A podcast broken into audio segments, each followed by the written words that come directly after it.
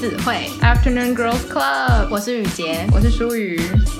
Hello，欢迎来到第一季最后一集的下篇。那如果你没有听过上篇的话呢，我会建议你赶快回去听上篇，不然你会觉得有一种衔接不起来的感觉。但是基本上呢，上周我们就是在聊我们是怎么认识的，我们做这个 Podcast 第一集的一些感想，然后还有我们外宿的一些经验，然后在国外交换的一些有趣的故事。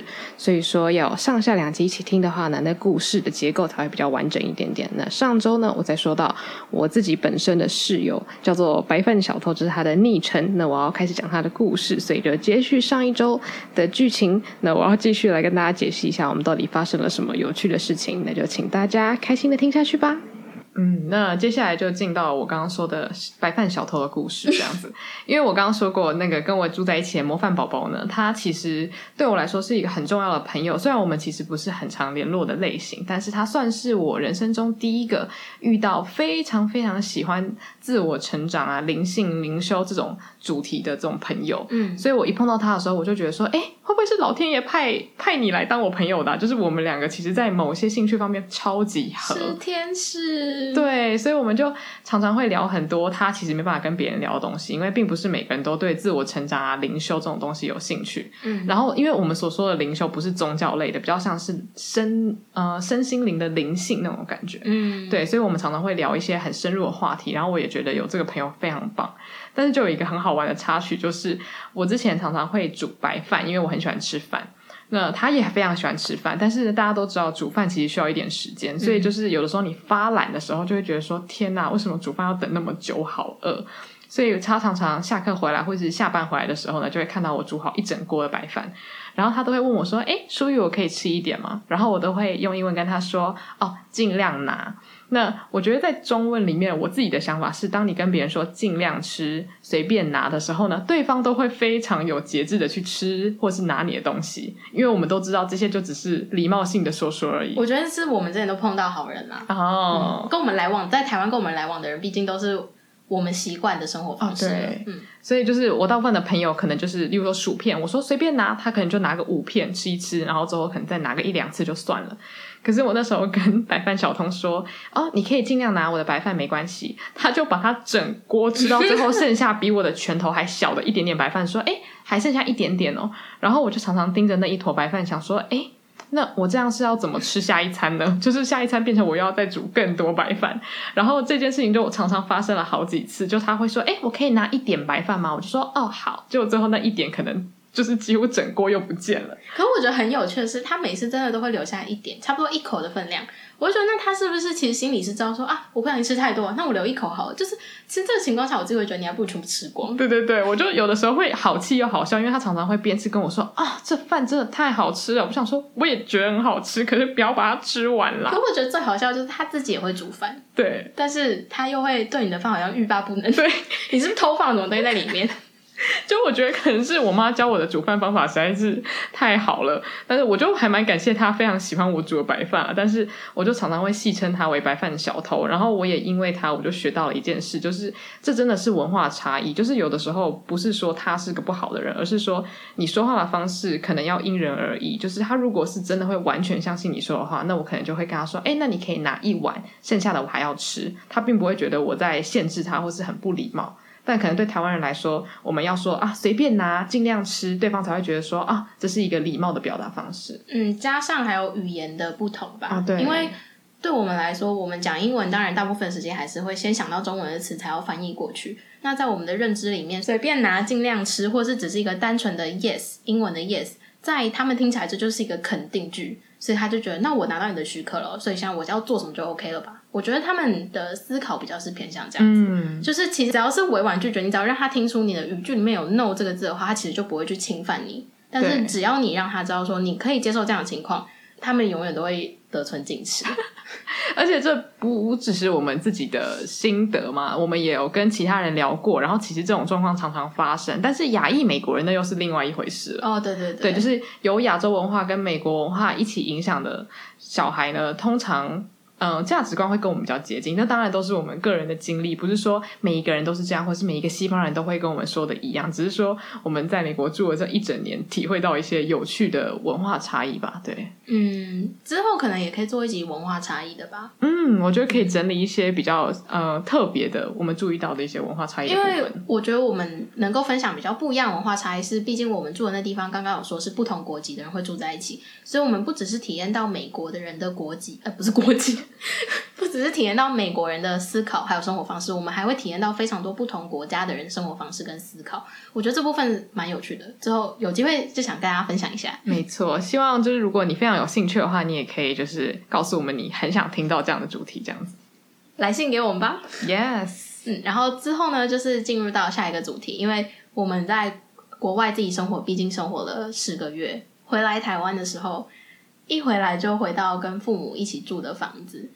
真的是有一点爱上自由，玩心难收。对，所以这边的玩心呢，不是说我们每晚都要去，就是夜店，就是欢欢唱，或者是欢不知道欢乐的尽情喝酒这样。子。对，但是这边的玩心比较是属于那种你心理上的自由的感觉，被、嗯、被剥夺的感觉。那这边不是讲说爸妈真的把我们锁在家里，说你不准出去，可是这是一个感觉上的问题。嗯，因为我自己发觉到，我那个时候对我爸妈的。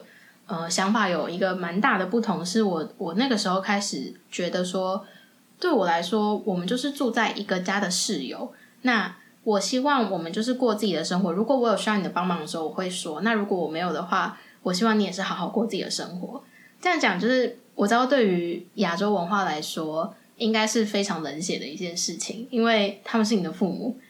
而且你人生父母养，身体发肤受之父母，就你的一切都是你父母给你的。但是我却有这样的想法，就是因为我那个时候在国外住了一阵子，然后我太习惯有室友的感觉，所以我觉得说，嗯，我希望家家庭那时候带给我的感觉是先以室友这种感觉，就是互相尊重彼此的生活。但是对于家长当然不是这样的想法，就是你是你是我的小孩，你一辈子都是我的小孩，所以。我认为你要怎么样的行为，那我希望我会跟你讲我的建议，那我希望你听进去。所以我现在当然，因为毕竟也回来生活一年多了，所以我已经非常习惯这样的家庭模式。所以对我来说，会有那样的想法，可以说是一下子转变不过来东西文化的不同。嗯。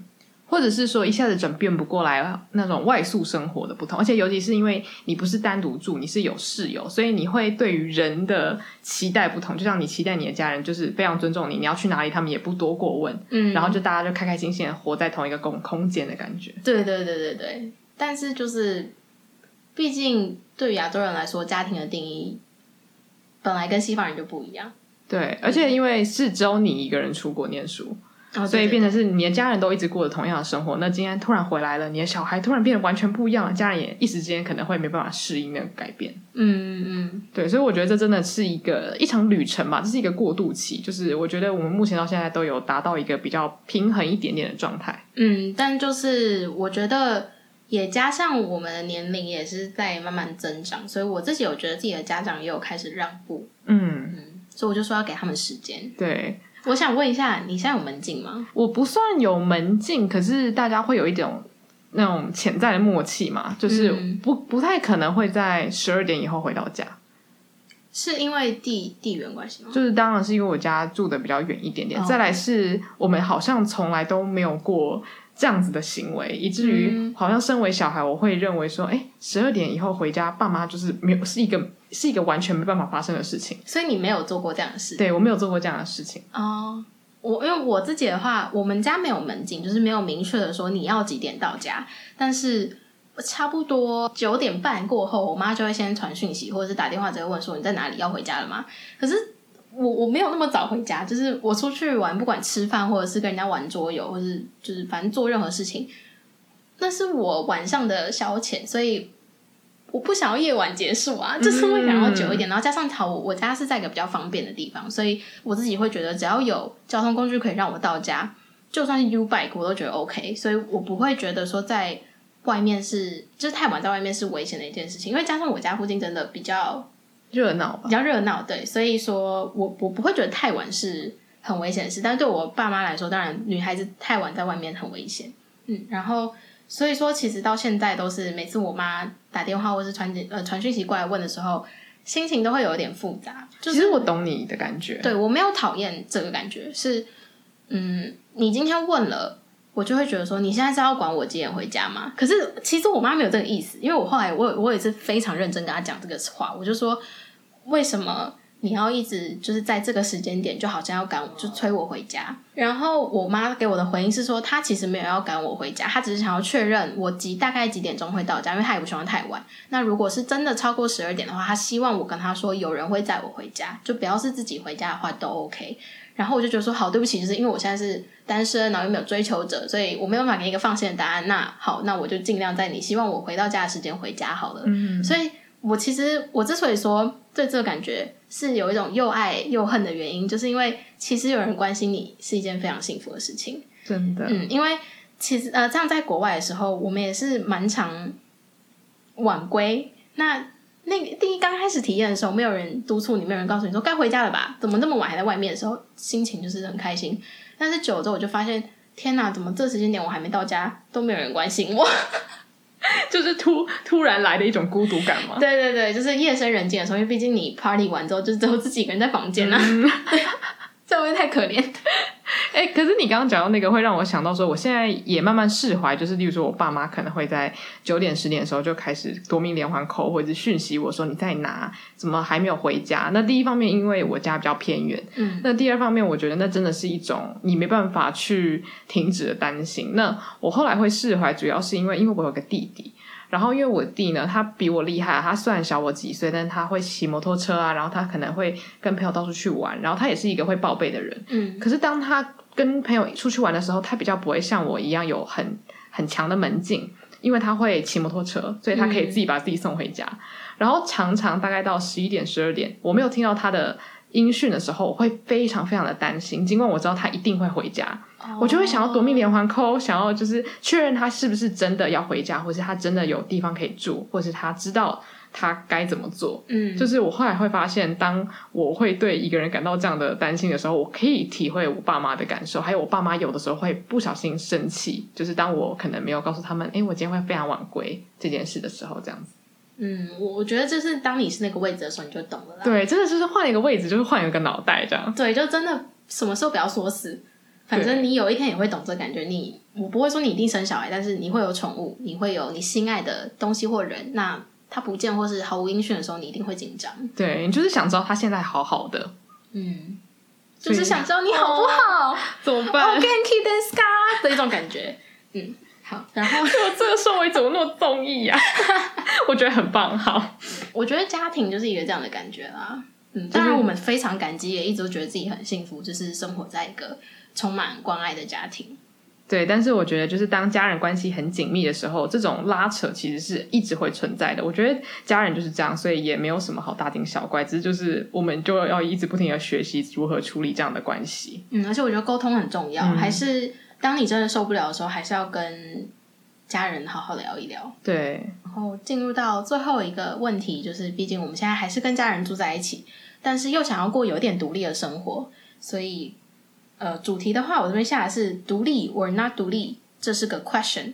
为什么中英夹杂呢？虽然说下礼拜大家听到的时候可能已经失去那个话题热度，但是昨天就是韩国瑜的那个中英夹杂演讲，你知道吗？我不知道哎、欸，就是他就是他跟那个美国商会会面，然后他开会的时候，就是在演讲的时候，他就一直中英夹杂。那对方听得懂吗？就不知道啊，他就狂中英夹杂，就很好笑。你可以上网看。所以我就自己反思一下，觉得说有没有什么方法是你跟家人同住，但是又拥有一定程度的独立？那我想了一下，就发现其实我们家好像，我觉得我爸妈有在努力想要让我们生活更独立，但是这个独立可能就心灵上的独立来说还是差了一点。但是他们主要努力的方向是他们要确保我们自己是可以自己活下去的。所以我们家的状况就是，呃，我跟我还有一个姐姐，我跟姐姐的衣服是自己洗的。然后我们吃东西，或者是今天想不想吃中餐，想不想吃晚餐，都是我们自己决定。那我们饿的话就自己出去买，不饿的话跟爸妈讲一下，他们也不会限制我们说你不准不吃东西这样。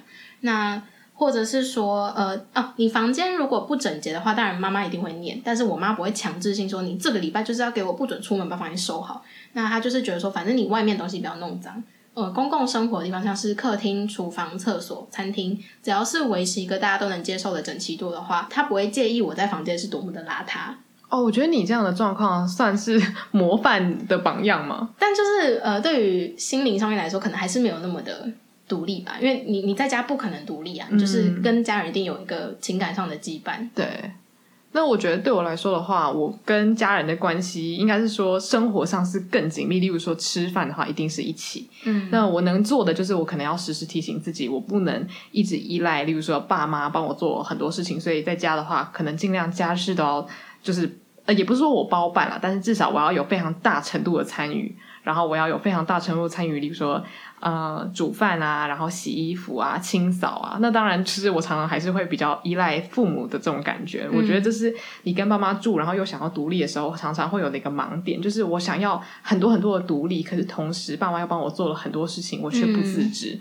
所以我觉得这部分是我自己需要在努力的地方，就是当我想要独立的时候，我也需要想想我在，例如说，呃，居住环境上有多少是依赖我爸妈的，那我想要多少独立，我就要付出多少努力去把我自己该做的事情，例如说煮饭啊、洗衣，我都要付出很多的贡献才可以这样子。我我觉得是，而且其实这方面我一直都觉得我我妈很特别的原因是。呃，其实我我姐在出社会没多久之后，就有跟我妈提到说，能不能够自己搬搬出去住。可能对很多人来说，家人不会限制你要不要出去住。可是我们家的情况就是，如果提出这样的想法，那我爸妈会非常理性的告诉你说，你现在薪水就是这样，然后你的生活是这样。那如果你搬出去住，你很很大一部分你存不到钱，这是一个重点。所以他们的一定是不需要我们出去住。那不需要我们出去住，我妈其实就那时候有提到说，那如果你真的很想出去住，至少你要展现给我看，说你有多少的生活独立独立程度。所以那时候才提出跟我姐说，那你自己洗衣服，你自己负责你吃饭，然后你自己负责你什么时候要做什么事情。但是你要让我知道你什么时候要做什么事情，因为就经济效益来讲，我们全我们家里面四个人，现在洗衣服是我我洗一次，我姐洗一次，我爸跟我妈洗一次。非常不符合经济效益。你洗一次那个水其实是一样的，但是我妈还是愿意让我们做这样的事情，就她不会觉得说你这样分开好麻烦哦，我们大家还是一起洗好了。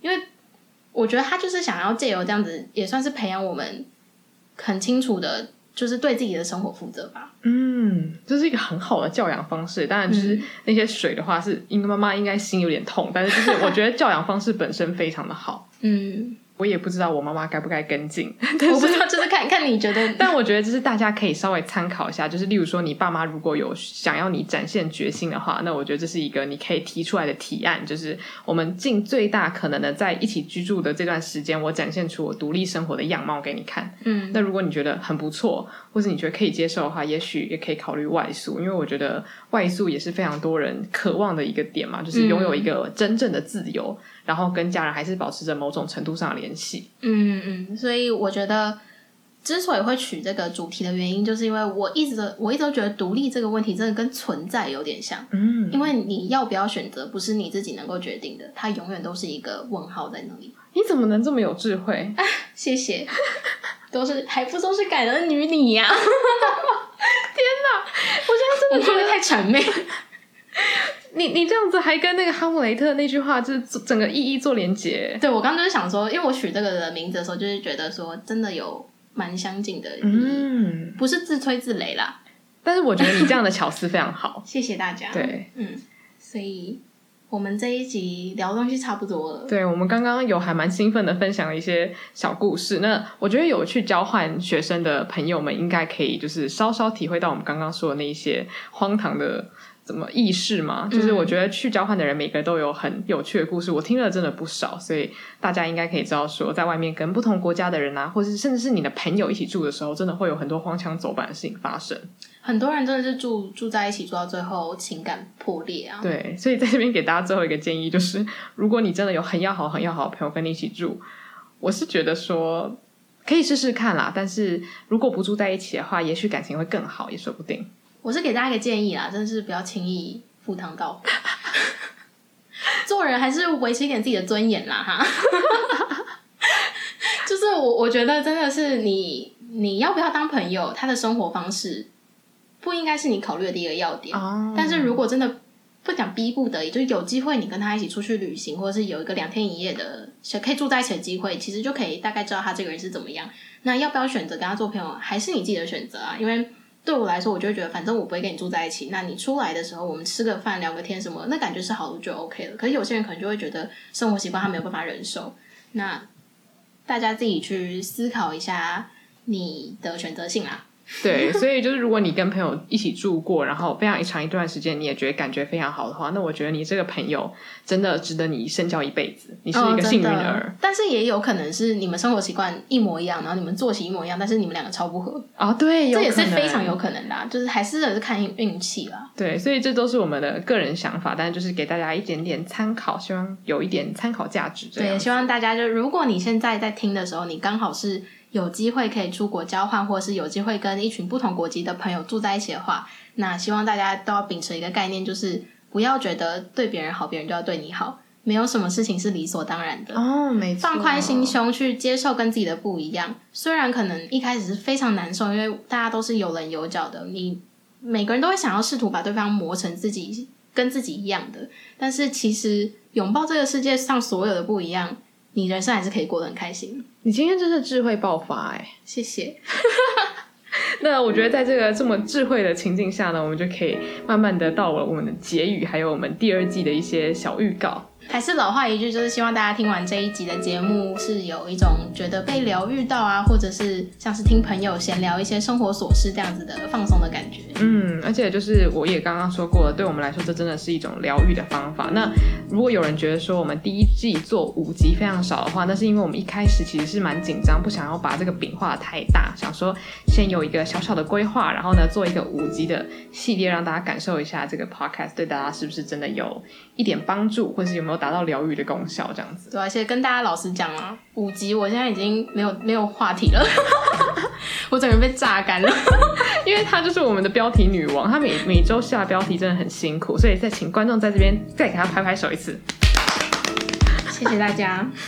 一直我我这一集一直谢谢大家，这一集一直就是讲得奖感言，一直把自己当成得了金马奖或奥斯卡奖。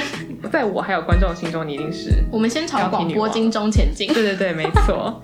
那接下来就是要跟大家解释一下第二季什么时候会上，然后还有可能的走向。那基本上呢，我只能跟大家说，我们非常快就会回来。但是什么时候呢？先不告诉你，卖个关子。然后第二季的走向的话，其实因为第一季呃现在五集的形式都是我们两个选我们彼此有兴趣的话题，然后再去多做深入的对谈。嗯，但是下一季开始，我们希望可以是邀请身边不同的朋友来跟我们分享一些他人生中遇到的经验，或者是他曾经有过的困惑跟迷惘。那我们希望就是透过这样的一个节目，透过跟我们对谈，透过跟大众就是抒发自己的想法，能够让他们达到也是一个疗愈的效果，然后也算是疗伤吧。嗯，嗯，就是讲出自己的，我觉得其实讲出自己的不安全感，真的是一个非常好的疗伤方式。对，而且其实你要想，心理医生应该都是去跟他讲自己的不安全感吧，只是因为没有人知道那个状态是什么。嗯，就是他他不会知道。就是对大家来讲，它是匿名的。那我们觉得这个节目对大家来说也是匿名的。对，而且我们邀请的人都是我们很熟悉的朋友，所以就是不会是访问一个我们可能才见面三天的人，都是一些大家在，例如说心灵上有一定程度交流的状态下。那我相信，就是听众们听了应该也会觉得心有戚戚焉，毕竟也是一样是很好的朋友在对谈的感觉。主要还是。走一种聊天的氛围，对，但是这个聊天就不是日常琐事，比较会像是我们来聊聊是什么让你不开心吧，这种感觉。嗯，没错。那还有就是我们可能会有一些像是介绍我们喜欢的影视啊，或是书的那种系列。那希望大家对这样的系列呢也是有兴趣的，因为我本人是一个很喜欢看书的人，我也希望可以介绍给大家一些我喜欢的作家、喜欢的书籍，或者是甚至是影集类的。那我觉得雨洁也是一样。嗯，对。但我觉得你没有兴趣也没有关系，可以当做一个睡前听的，就是舒眠的东西也是不错啊。要是听了十五分钟让你睡着，我觉得这是我莫大的荣幸，真的，这是我真心这么想。因为他的梦想是成为 ASMR 偶像。我甚至有想过，我要来做一集，就是 ASMR 什么中秋特辑之类的。你做 Podcast 的对，那希望 Podcast 的听众们，如果有一天真的看到了这样的集数，不要不要吓跑，然后就是直接略过。哎，这周没更新哦，就 眼睛业障重，什么没看到。那我等下一周好了，然后就下一周又是一集 ASMR 吗？他们停播了吗？太好笑，但想要搞死听众。总之就是，如果你不喜欢的话，也是可以跳过。但是就是给大家一点点小提示，就是之后第二季的走向可能就会比较多才多姿一点点。我觉得会越来越多我们自己的个人色彩。嗯，嗯，因为像对我来说。我们现在有点像是一本书的序章而已，只是介绍给大家知道说我们两个是什么样的人，我们的价值观、我们的经验，曾经经历过什么样的事情，造就了我们现在的个性。那之后会越来越多是分享我们热爱，然后我们有非常有兴趣的东西，就是希望能够让大家知道说，嗯，如果你也刚好喜欢我们所热爱的东西，那你真的不孤单，你来对地方。没错。那当然，我们也会延续我们原本的调性，就是一样是跟自我成长很多相关的主题会。也不是说掺杂，但是会贯穿我们每一集的东西。嗯，因为我觉得我们就是我们根本上就是非常喜欢讨论这样的主题的人，所以可能在阅读书籍啊，或是在看什么影视作品，或是甚至跟朋友聊聊天的过程中，我们都会提到很类似的主题。所以如果你喜欢我们第一季前五集的内容的话，我相信你一定也会喜欢第二季。那就是请大家期待第二季，然后也是非常感谢大家对我们第一季的支持跟爱护吗？有有，有喜爱吗？希望大家有喜爱。对，而且我其实有听听到一些朋友反映说，觉得我们两个聊天是属给别人很舒服的感觉。嗯，我觉得真的也是莫大的称赞，谢谢你们。真的，我我有一个朋友给我的回应是说，他觉得我们的声音非常疗愈。真的吗？我很开，就是很感激他给我们这样子的回馈，因为这就是我做这个 podcast 的目的。其实，谢谢这位朋友，虽然我不知道你是谁，我好爱你。嗯，你真的很美，你们真的太棒了。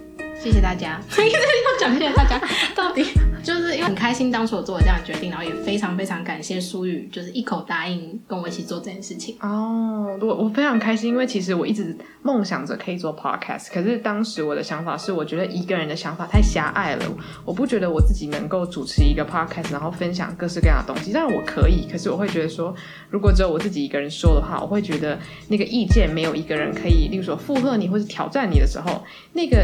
意见的参考价值对我来说就没有那么的大，那这是我的个人想法了。嗯、那雨杰当时提出做 podcast 这个邀约的时候，我觉得这是从天上掉下来的礼物。哦，真的吗？对，所以就是我觉得也谢谢各位观众愿意就是听我们说说话，啊，然后也希望就是未来你们还是可以觉得这么的疗愈。对，我们会继续努力的。虽然我们现在听起来。好像有点满足的太快，但 是对不起，我们就是这样的人，我们就是很容易满足，所以也想跟大家说，容易满足真的是件好事，对，生活每天都很开心。没错，好，题外话，但 是总而言之就是真的非常非常非常感谢现在听到这一秒的人，对，你们真的很幸运，我没有准备礼物，但是谢谢大家。好，那我们今天这一集就到这边告一个段落喽，也是第一季的最后一集。没错，那就是第一季的最后，还是一样跟大家说，午后女子会散会。OK，就像是上个礼拜说的，我们这次最后这两集呢，都会给大家带来一些彩蛋的部分，所以这一周呢，一样我也准备了一些有趣的小彩蛋，所以希望大家等一下还是可以非常享受。那第一季的最后一集就到这边告一个段落了，那第二季很快就会回来，所以希望喜欢我们啊、呃、广播节目。的听众们朋友们呢，不要太伤心难过，因为我们很快就会回来呢。希望也可以带给大家更多好听的内容。那就谢谢大家啦，那我们下次再见喽，拜拜。所以我的室友就有三个人嘛，那跟我共用一个同一个房间的室友，我们先称他为巴娜娜好了。然后就是呃，等下再提到他好了。我现在干嘛提到他呢？好，等一下。所以我自己觉得这个很好笑。我知道，我知道，我知道。我一听到我就回想那个回忆就，就因为我今天 我今天上班就走回家的路上，我就想说，我不讲他名字，可是我又不想称他国籍，因为我不想让他变成一个就是好像、哦、代表什么的，所以我想起来，我说，哎，他说过，我说真说起来像巴娜娜，可是巴娜娜这名字好好笑哦，然后我就想说，然后最后是怎么解决的？我们就是他发生的当下，是因为那个黑人他。我讲黑人好吗？我不要说好了，好，不好意思。发生的那个当下是，我讲一个，就是你可能会剪进去，可能不会剪进去，因为我这个也会得罪人。好，你说吧。就是他就想，年纪大的人啊像韩粉，他们只看，他们只接受韩国人的新闻，他们不是活得很快乐吗？怎么办？他们都没有这些人生困扰，怎么办？这个这可以剪进去吗？